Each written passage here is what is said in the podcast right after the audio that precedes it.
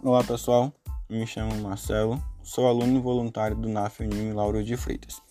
No nosso bate-papo de hoje, iremos tratar sobre os documentos necessários para comprovar atividade rural ao INSS.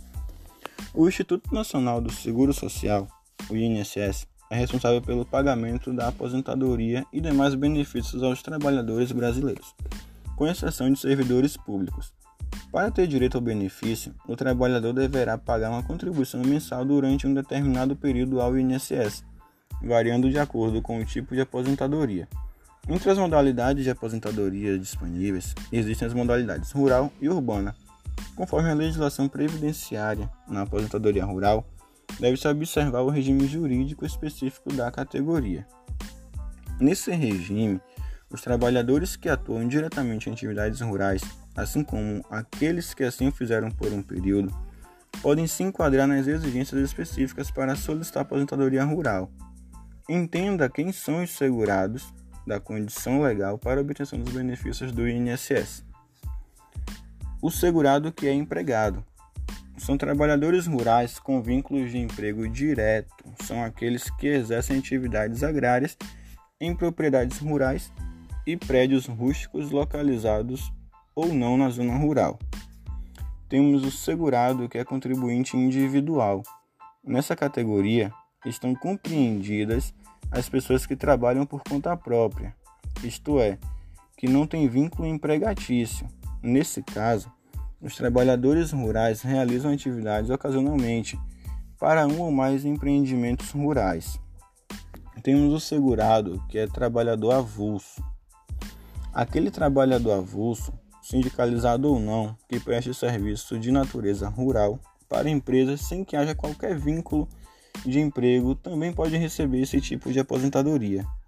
Para a solicitação da aposentadoria especial para o trabalhador em área rural, são necessários os seguintes documentos: o contrato de arrendamento, parceria, meação ou comodato rural, cujo período da atividade será considerado somente a partir da data do registro ou do reconhecimento de firma do documento em cartório, comprovante de cadastro do Instituto Nacional de Colonização e Reforma Agrária, o INCRA, através do Certificado de Cadastro de Imóvel Rural, o CCIR ou qualquer outro documento emitido por esse órgão que indique seu beneficiário proprietário de imóvel rural. O bloco de notas do produtor rural, as notas fiscais de entrada de mercadorias emitidas pela empresa adquirente da produção, com indicação do nome do segurado como vendedor e o valor da contribuição previdenciária. os documentos fiscais relativos à entrega de produção rural, a cooperativa agrícola, entreposto de pescado ou outros, com indicação do segurado como vendedor ou consignante, comprovante de recolhimento de contribuição à Previdência Social decorrente da comercialização do produto, também a cópia da declaração de imposto de renda, com indicação de renda proveniente da comercialização de produção rural. Comprovante de pagamento do Imposto sobre a Propriedade Territorial Rural, o ITR, documento de informação e atualização cadastral do Imposto sobre a Propriedade Territorial Rural, o DIAC, ou documento de informação e apuração do Imposto sobre a Propriedade Territorial Rural, o DIAT, entregue à Receita Federal. Licença de ocupação ou permissão otorgada pelo INCRA ou qualquer outro documento emitido por esse órgão que indique seu beneficiário assentado do programa de reforma agrária, ou a certidão fornecida pela FUNAI, certificando a condição do índio como trabalhador rural. A declaração de aptidão do PRONAF, DAP, a partir de 7 de agosto de 2017. Tendo todos os documentos em mãos, o interessado pode solicitar a abertura do processo online pelo site ou aplicativo Meu INSS. Então, pessoal, esse foi o nosso bate-papo de hoje. Se gostou, curte e nos siga para mais informações.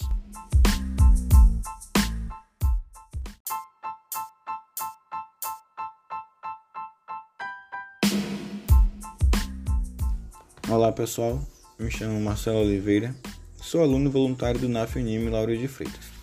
E no nosso bate-papo de hoje iremos tratar do seguinte tema: Trabalhador doméstico tem direito a seguro-desemprego? O seguro-desemprego é um dos mais importantes direitos dos trabalhadores brasileiros. O benefício permite uma assistência financeira temporária de 3 a 5 parcelas, conforme o valor do último salário do trabalhador até um determinado limite a ser calculado. Uma vez inserido no mercado de trabalho, ou tendo simplesmente meios de obter renda suficiente para seu sustento, deve o usuário do seguro cancelar o benefício, sob pena de perda deste, além da fixação de uma pena de multa. O seguro-desemprego é destinado a prover assistência financeira temporária ao desempregado, dispensado sem justa causa, bem como auxiliar o trabalhador na manutenção e busca de emprego, por meio de ações de intermediação de mão de obra e qualificação profissional. Atualmente, para encaminhar o seguro-desemprego, o trabalhador precisa agendar o comparecimento a um posto de atendimento do Cine, preencher um formulário e entregar a documentação. O atendimento leva aproximadamente 15 minutos. Apenas depois de comparecer ao Cine, começa a contar o prazo de 30 dias para recebimento do benefício. A Caixa atua como agente pagador do seguro-desemprego, cujos recursos são custeados pelo FAT, o Fundo de Amparo ao Trabalhador. Nos termos da Lei nº 7.998, de 11 de janeiro de 1990. Os trabalhadores que têm direito ao seguro-desemprego são trabalhador formal e doméstico, em virtude da dispensa sem justa causa, inclusive dispensa indireta. Trabalhador formal, com contrato de trabalho suspenso em virtude de participação em curso ou programa de qualificação profissional oferecido pelo empregador. Pescador profissional durante o período do defeso e os trabalhadores resgatados da condição semelhante à de escravo. Para fazer a primeira solicitação, é necessário que o cidadão tenha trabalhado ao menos 12 meses dos últimos 18. Na segunda solicitação, deve-se ter, ter, trabalhado ao menos 9 meses durante os últimos 12 meses.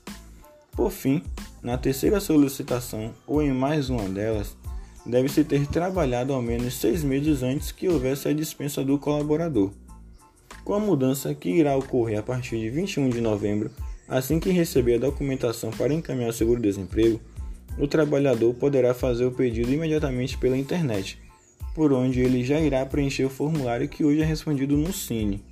O prazo de 30 dias para receber o benefício começará a contar a partir deste momento. O trabalhador ainda precisará comparecer a uma agência do Cine pessoalmente, procedimento esse necessário para evitar fraudes mas o atendimento deve ser mais rápido, já que a parte mais demorada dos atendimentos presenciais é o preenchimento cadastral, que já terá sido feito pelo computador. Então, pessoal, isso foi mais um bate-papo. Se gostou, curte, compartilha e até o próximo.